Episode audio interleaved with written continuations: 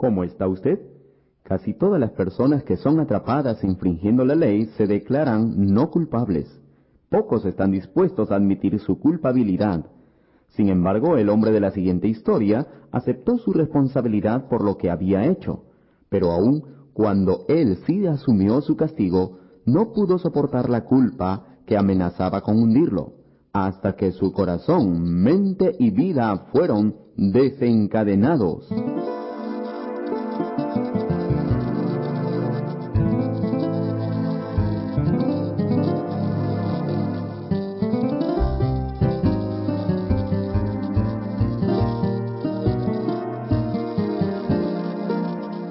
Proclamando la buena nueva por todo el mundo, este es Desencadenados, dramatizando verdaderas historias de la vida real y producido en Chicago por la Pacific Garden Mission.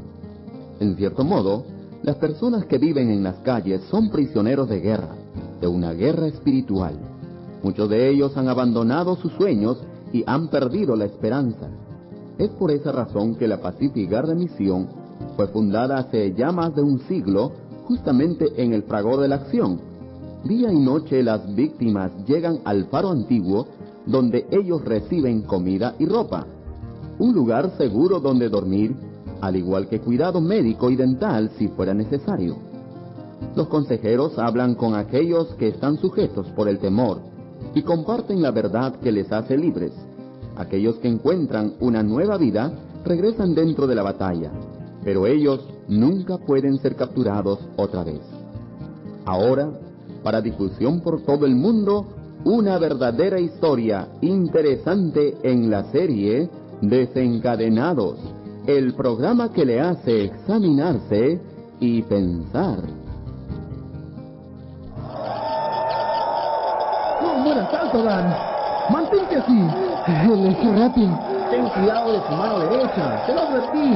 No lo dejes acercarse demasiado. Continúa moviéndote. Tienes que seguir moviéndote. Tú puedes hacerlo, Dani. Espero una buena oportunidad. Está bien. Está bien. ¿Quieres los guantes de oro? Entonces tienes que pelear duro. Esta es tu gran oportunidad, Dani. Tú puedes hacerlo. ¡Dale duro! Él era un boxeador, un boxeador profesional, aunque por admisión propia él no era mucho como profesional. A él le gustaba dar fiestas tanto como lanzar puñetazos. Finalmente, no fue un asalto en el cuadrilátero de boxeo lo que puso fuera de combate, sino una ronda de bebidas. Esta es la verdadera historia de cómo Daniel Cross fue desencadenado. Crecí en Brackton, Massachusetts, la ciudad natal del previo campeón de peso pesado Rocky Marciano. Allí, si uno quiere ser chévere y llevarse bien con los demás, tenía que usar groserías, fumar y pelear a tierna edad. Cuando yo tuve 13 años, mi hermano menor y yo empezamos a tomar lecciones de boxeo. Dentro de pocos años, mi hermano ya estaba venciendo a hombres del doble de su edad. Mas yo, por otro lado... Suspendido de la escuela. ¿Por qué? Por pelear. Te dije que no pelearas en la escuela. ¿Y qué debo hacer? ¿Dejar que un todo me trate a empujones? ¿Quieres pelear? Pues ve al gimnasio. Nada de pelear en la escuela. Está bien, está bien. Y solo para asegurarme que aprendas la lección, vas a alejarte del gimnasio por un mes. ¿Un mes? Perderé mi ventaja. ¿Qué ventaja? Si tuvieras la mitad de la dedicación que tiene tu hermano. sí, lo sé. Él es otro Rocky marciano. Lo sería si él no tuviera asma. Ah. Y tú también podrías hacerlo si tomaras esto más en serio. Recuerda, tú tienes dos brazos y dos piernas. Puedes hacer cualquier cosa que Rocky hizo o que cualquier otro jamás haya hecho. La segunda vez que fui suspendido de la escuela, tuve que alejarme del gimnasio durante dos meses, así que dejé de ir por completo. Luego, dejé la escuela en mi último año y fui a trabajar en una lechería donde yo cargaba camiones con pesados envases de leche y crema. Todos los días Después del trabajo, yo me detenía en mi cantina favorita a beber y a jugar billar. Finalmente te graduaste de la secundaria, Dan. Sí, regresé el año pasado y la terminé. Ah, ¿Y qué vas a hacer ahora? Voy a enrolarme a la Armada o, en los Marines. Oh. En otro caso voy a regresar al cuadrilátero y luego lograr éxito como boxeador profesional. Deberías darle una oportunidad al boxeo. ¿Crees que sí? De lo contrario, cuando llegues a mi edad, siempre estarás preguntándote, ¿y si hubiera hecho esto o si hubiera hecho aquello? Sí, entiendo lo que quieres decir. Mm, Siempre te preguntarás, si pudieras haber sido un campeón.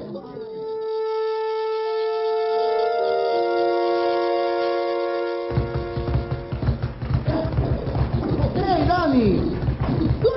¿Cuánto tiempo sin verte? Sí, he estado ocupado, pero quiero empezar a entrenar nuevamente. ¿Estás preparado para tomar el boxeo en serio? Sí, estoy preparado. Bien. Me levanté temprano y corrí tres kilómetros esta mañana. Eso es bueno, Dan. Hazlo todos los días. ¿Crees que tengo lo que se necesita para ser un campeón? Si estás dispuesto a trabajar duro. Claro. Prima, boxea mirando tu sombra antes que empieces con el saco de arena. Eh, entonces, ¿qué dices? Eh, ¿Estás dispuesto a trabajar conmigo nuevamente? Bien. Ve a cambiarte y regresa aquí para empezar a relajar los músculos. Gracias, Benny, gracias. Decídete a dejar el licor y las mujeres. Ah, Benny, quiero impresionar a mi enamorada. Lógico. Todos los días después del trabajo, yo entrenaba en el gimnasio. Luego me duchaba y me marchaba a la cantina, donde me encontraba con mis amigos y cerraba la noche con copas de 12 onzas. Yo mismo me estaba engañando, pensando que estaba en buena forma física cuando tuve mi primera pelea no profesional por el campeonato de los guantes de oro. El árbitro detuvo la pelea en el segundo asalto, dándole la victoria a mi oponente. Una noche me encontré con Benny en el club nocturno, donde él trabajaba como portero, quien expulsa a los borrachos alborotadores. Recibí un mensaje que querías verme. Sí. ¿Quieres subir al cuadrilátero mañana? ¿Ah? Es una pelea profesional, así que tendremos que cambiar su nombre. ¿Y cuál es el trato? Uno de los boxeadores se lastimó entrenando y necesitamos a alguien que lo sustituya. ¿Sí? Solo pelea unos cuantos asaltos con ese equipo. Y si la pelea se vuelve violenta, te sacaré. Mm, ¿Con quién voy a pelear? Con Jimmy Romero. Ah, lo vi en la televisión hace algunos meses. Él es un boxeador clasificado. Benny, eh, ¿quieres que gane a ese sujeto? Claro, Dan. Quiero que le gane. En el cuadrilátero fui presentado como Danny Rivera de Albany, Nueva York, con un récord de 14 knockouts y ninguna pelea perdida. Una ligera exageración. Yo no tenía ni una esperanza de ganarle. Mi oponente era rápido con sus pies y manos, de modo que la pelea terminó en el primer asalto. Pocos meses después viajamos hacia Nueva York para otra pelea, pero yo estaba con una fuerte resaca a causa de una fiesta de la noche anterior, así que me dormí durante todo el viaje. Después que tuve mis manos vendadas, me volví a quedar dormido otra vez. ¡Vamos, Dani! ¡Levántate! Oh, oh, Empieza a soltarte. La pelea comienza en media hora. ey, es Alberto el que está allí. Eh, ¿Con quién va a pelear? ¿Contigo? ¿Conmigo? Sí. Benny, ¿qué me estás haciendo? Tú solo estás sustituyendo a Ricardo Jones. Él lastimó su hombro entrenando. ¿Y tú? Eh, ¿Qué crees que Al va a hacerme? Tranquilízate. A estar trabajando en su esquina. Él va a pelear despacio contigo. Tú solo pelea unos cuantos asaltos. Seguro, seguro. ¿Cómo no? Le he visto pelear. Eh, ¿Cuántas veces ha estado él en el cuadrilátero? Mm, probablemente 200 veces. Como aficionado y profesional. No creo que esto me esté sucediendo a mí. Solo pelea y no te preocupes. Nosotros nos encargaremos de ti. Yo peleé con Al durante dos asaltos, pero no pude salir para el tercero. Así que también perdí ese combate. Cuando tuve 21 años, colgué mis guantes. Después andaba de trabajo en trabajo y de cantina en cantina.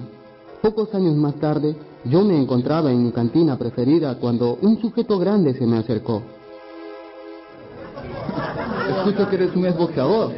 ¿Qué, ¿Qué dices si peleamos un rato? ¿Cuánto pesas? Ah, 106 kilos. Yo peso 70. Estás un poco fuera de mi categoría. Estrechame la mano, amigo. Mi nombre es Casey. Oye, Red, sírveme un par de cervezas para aquí. Eh, ¿Tú estás bien, Casey? ¿Y tú? ¿Qué haces para ganarte la vida ahora? Eh, Manejo un camión. ¿Y tú? Soy constructor. ¿Sí?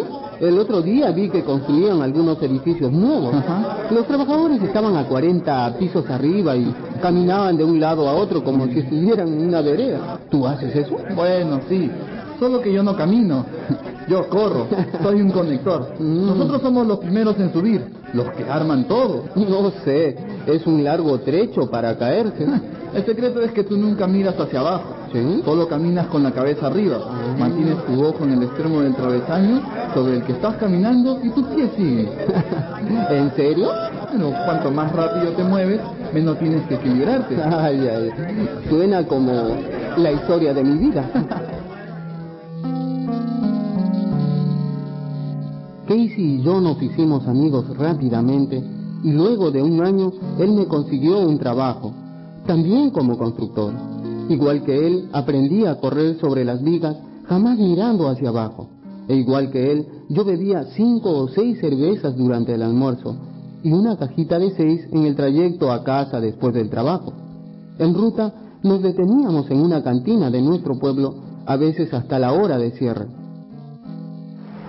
Una mañana, a fines de febrero, nosotros estábamos en el sitio de trabajo cuando empezó a llover, así que pasamos el día entero yendo de cantina en cantina bebiendo. Hola, Dan. Oye, eh, ¿puedes llevarme a casa en tu auto? Por supuesto, vamos. Está lloviendo con fuerza. Sal corriendo. Amigo, hace mucho frío. Empecé a caminar a casa a las 4 de la tarde, pero estaba lloviendo demasiado fuerte. ¿Dónde está tu auto? De la casa de John. Oh, Vine en el auto de Casey, pero él no tenía ganas de salir todavía. ya se oscurece temprano. Uf, especialmente cuando llueve. Eh, nosotros no podíamos trabajar bajo esta lluvia. Oh. Hemos estado saltando de cantina en cantina todo el día. Luego Frank dejó de servirme tragos a las 4 de la tarde. Y ni siquiera me dejó terminar el que estaba bebiendo. ¿Puedes manejar a casa bien? Sí, yo estoy bien. Es posible que las calles estén cubiertas de hielo. Así que ten cuidado.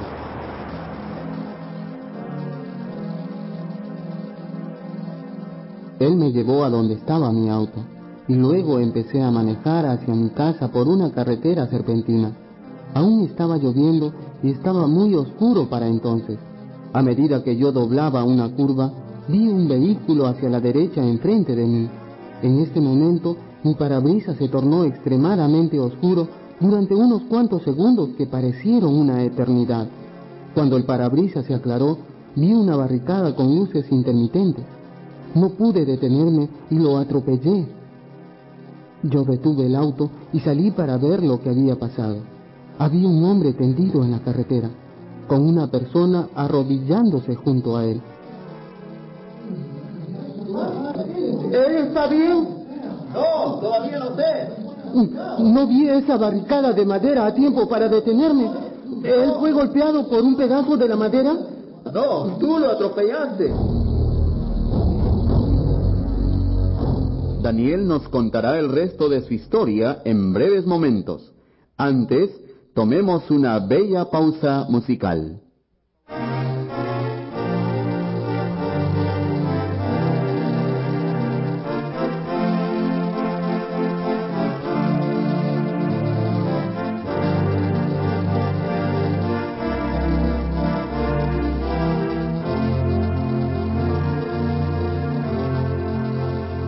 Nos alegra que usted haya sintonizado nuestro programa hoy.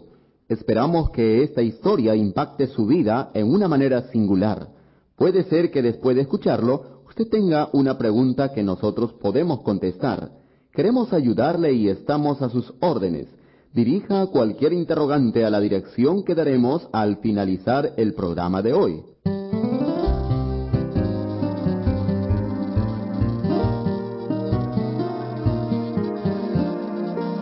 Ahora continuemos con la verdadera historia de Daniel Cross aquí en su programa Desencadenados.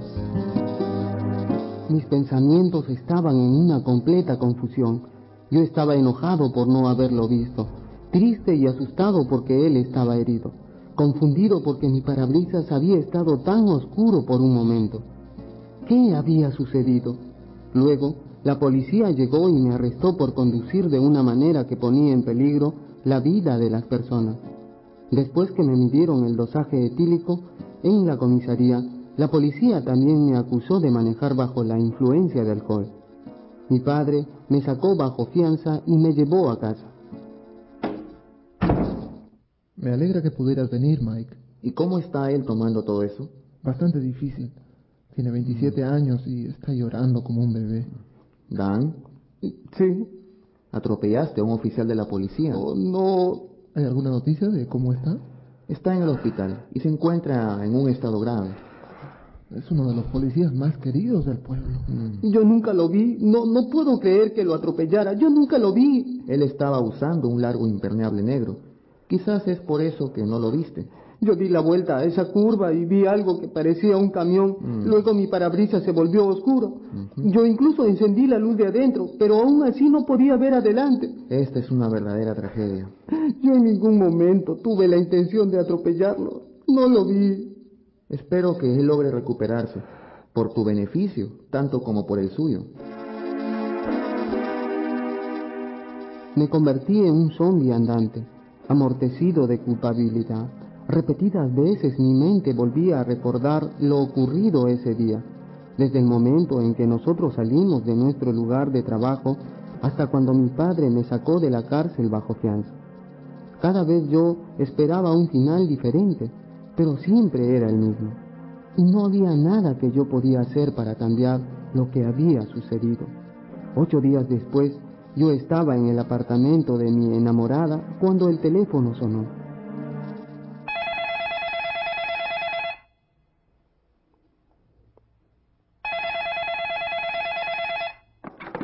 ¿Aló? Dani, Mm, es Casey. sí. Escúchame. Será mejor que te sientes primero. ¡No! Sí, desconectaron las máquinas que lo estaban manteniendo vivo. Su compañero entró y dijo que la comisaría acaba de anunciarlo a todos los oficiales por radio. No, no. Me eché sobre el sofá, llorando y llorando. Él estaba muerto. Un hombre había muerto por mi causa. Cuánto ansiaba cambiar el final de aquel día que se repetía en mi mente vez tras vez. Mi vida era una pesadilla viviente. Tiempo después se me envió una citación acusándome de homicidio automovilístico. Les dije que necesitábamos más tiempo para preparar nuestro caso, ¿Por qué presentaste una apelación de no culpable? porque fue un accidente. Me siento muy culpable por dentro. Escúchame. La razón por la que ellos los llaman accidentes es porque son accidentes. Tú no lo hiciste intencionalmente. ¿Qué es lo que sigue después? Recibiremos una citación a la corte, probablemente en seis meses. Mm, Me es muy difícil dormir en la noche. Tienes que dejar de pensar en esto. Tú no puedes cambiar nada. Sigo visualizando a su esposa y a sus hijos en un comedor. Mm. Y allí hay una silla vacía. Dani, fue un accidente. La noche del accidente yo juré dejar de beber y usar drogas. Treinta días después yo bebí para poder dormir un poco. Sabía que aún sería lo mismo cuando despertara, pero nada podía mitigar la culpa que yo cargaba día y noche. Odiaba estar solo porque entonces las ideas de suicidarme y acabar con todo eso se entremetían en mi mente. Casi un año después del accidente fui al tribunal. Cambié mi apelación a la de culpable y se me ordenó regresar la semana siguiente para mi sentencia. Dos años en la cárcel del condado no es tan malo, Dani. Cuando salgas podrás continuar con tu vida. Lo que me molesta es que el policía ya no pueda continuar con su vida. Bueno, buena suerte, Dani. Tienes que ir con el alguacil ahora.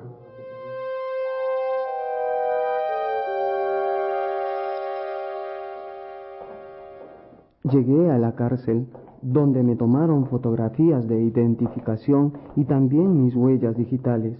Luego me dieron una sábana, una frazada, una funda y una almohada delgada. Un guardia me condujo por un pasadizo de celdas hacia la número 16. A medida que entraba a mi nuevo hogar, mis pensamientos retrocedieron a la mañana del accidente, una vez más repitiendo aquel fatídico día. Mi memoria también estaba prisionera. Sabía que esa iba a ser otra noche larga. Algunas semanas pasaron. Dan, Daniel Cross. Sí. Mi nombre es John y dirijo un grupo que se reúne los martes por la noche en la capilla. Es para muchachos como tú que estuvieron implicados en accidentes donde alguien murió. ¿Te gustaría acompañarnos? No, gracias. Sería bueno para ti el asistir. Es un grupo pequeño, solo hay cinco muchachos. Ellos lo encuentran provechoso. Creo que no. Es posible que te quiten algún tiempo de tu sentencia por asistir. Ah, en ese caso, iré. Fui a las reuniones y escuchaba a los demás contar sus historias. Finalmente, yo conté la mía. De modo que todavía llevas una carga de culpa por lo que te sucedió. Sí. Tú no puedes cambiar el pasado, pero puedes cambiarte tú mismo, convirtiéndote en una persona mejor. ¿Ustedes muchachos pueden dormir por la noche? Yo no puedo dejar de pensar en aquella noche terrible. Era hora de partir, Dan. Claro, todos nosotros tenemos que ir en algún momento. Claro, si no hubiera sido tú, habría sido algún otro. Recuerden, muchachos, tienes que vivir de día en día. Así es como te encargas de las cosas que no puedes cambiar. Gracias por compartirlo con nosotros, Dan. Nos vemos la próxima semana. Hey, Dani, espera. Hola, Wayne. ¿Cómo estás? Bien, Dani, ¿alguna vez trataste de orar a Dios? ¿A Dios? No. Eso es lo que yo hago. Nunca en mi vida había estado interesado en Dios, de modo que fui sorprendido cuando Él me sugirió que orara. Pero esa noche, mientras yo estaba echado en mi tarima a las tres de la mañana, recordando el accidente, viendo la silla vacía, exclamé suavemente, Por favor, Dios, por favor, Dios. La próxima cosa que supe es que ya era de mañana. Me había dormido. Algunas noches después sucedió lo mismo, y entonces empecé a pensar en Dios. Diferentes personas en mi vida habían tratado de hablarme sobre Él, pero yo nunca me había interesado. Mas ahora sí me interesaba y quería conocerle. ¿Cómo te va, Dani? Muy bien. He estado pensando en lo que dijiste. ¿Sobre qué? Sobre orar. Ah, Dios es real. Me gustaría saber más de él. Sabes, eh, todos los que alguna vez trataron de contarme acerca de Dios siempre llevaban un libro. Eh, ¿Tú tienes una Biblia? Claro, espera aquí. Regresaré a mi celda y te la traeré una. Nunca fui tan asombrado en mi vida como cuando empecé a leer el Nuevo Testamento. Jesús de Nazaret tocando a los ciegos y ellos veían, a los sordos y escuchaban, a los cojos y caminaban. Fui atraído hacia Él. Pero cuando Él dijo en Mateo capítulo 5 versículos 27 y 28, oísteis que fue dicho, no cometerás adulterio. Pero yo os digo que cualquiera que mira a una mujer para codiciarla, ya adulteró con ella en su corazón. Empecé a sentirme condenado y a medida que Jesús mencionaba la lista de los mandamientos, me daba cuenta que yo los había quebrantado todos. Y cuando leí que estos fueron echados a las tinieblas de afuera, me di cuenta que yo estaba en el camino hacia el infierno. Sabía que era culpable. Fui a la capilla el domingo por la mañana. No escuché nada del sermón. Cuando éste terminó y todos se levantaron para salir, yo esperé hasta que todos se fueron. Le dije al capellán, quien era evangélico, Bob, eh, estoy en grandes problemas. He estado leyendo la Biblia y aprendí que yo he estado haciendo lo malo por mucho tiempo y no quiero ser echado a las tinieblas de afuera. Eh, ¿Eso quiere decir el infierno? Sí, tú necesitas ser salvo y Jesús ha pagado por tus pecados en la cruz. Necesitas creer en Jesús y poner toda tu confianza en Él. ¿Tú crees que Jesús murió por tus pecados? Sí, pero yo he cometido muchísimos. En eso todos somos iguales. Dani, quiero que regreses a tu celda y te pongas de rodillas y le digas a Dios, Señor, creo que Jesús murió por mis pecados y creo que tú le levantaste de los muertos. Por favor, perdóname y entra en mi corazón. Hice lo que el capellán dijo, y aún puedo recordar la sensación que sentí en ese momento. La culpa que estaba aplastándome, Jesús la llevó a la cruz. La culpa y el mal fueron clavados allí con Él y murieron con Él. Cuando me puse de pie luego de esa oración, supe que yo había resucitado con Él, que había recibido una nueva vida, que podía resistir el mal con la ayuda de su Espíritu Santo. El capellán, se convirtió en un maravilloso amigo y consejero. Te ves como un hombre nuevo, Dani. Lo soy. Me siento como un niño nuevamente, con un futuro por delante. ¿Y sabes qué? Eh, cuando me metí un cigarrillo en la boca, se sentía asqueroso. Busqué en toda la Biblia, pero no pude encontrar nada en contra del fumar. Así que oré. Y Dios me mostró en primera a los Corintios, capítulo 6, versículo 19, ¿O ignoráis que vuestro cuerpo es templo del Espíritu Santo, el cual está en vosotros, el cual tenéis de Dios y que no sois vuestros? Oh, eso es maravilloso. Aún tengo deseos de fumar, pero cuando oro, Él me lo quita. Estás haciendo lo correcto. Lo que sea que te preocupe, acude al Señor en oración, Dani, echando toda vuestra ansiedad sobre Él, porque Él tiene cuidado de vosotros. Esto dice Primera de Pedro capítulo 5 versículo 7. No es de extrañar que yo arruinara mi vida tanto. No sabía nada de esto. La Biblia está llena de sabiduría para hoy. Siempre que tengas un problema, descubre lo que Dios dice sobre eso. Después que cumplí mi condena en la cárcel, fui a casa y encontré una iglesia que creía en la Biblia. Allí conocí a mi esposa y nos casamos tres años más tarde. Me volví activo en varios ministerios, enseñando en la escuela dominical y ayudando a niños en hospitales. En un tiempo yo fui un boxeador profesional. Ahora soy un alumno de tercer año en un instituto bíblico, con una beca completa para expresidiarios y padre por cuarta vez. El premio por el que estoy luchando ahora son las almas de pecadores perdidos. Varias veces he entrado a prisiones y a cárceles a predicar a aquellos que aún se encuentran en la esclavitud del pecado. Y amigo, el Señor le ofrece esa misma libertad a usted, pues donde el Espíritu del Señor está, allí hay libertad. Si usted quisiera saber más acerca de la nueva vida en Cristo, comuníquese con la Pacific Garden Mission en Chicago, Illinois, 60605. El número telefónico en Chicago es código 312-922-1462. Si usted escucha el programa en América Latina, diríjase a Desencadenados, casilla 138, La Molina, Lima 12, Perú, Sudamérica.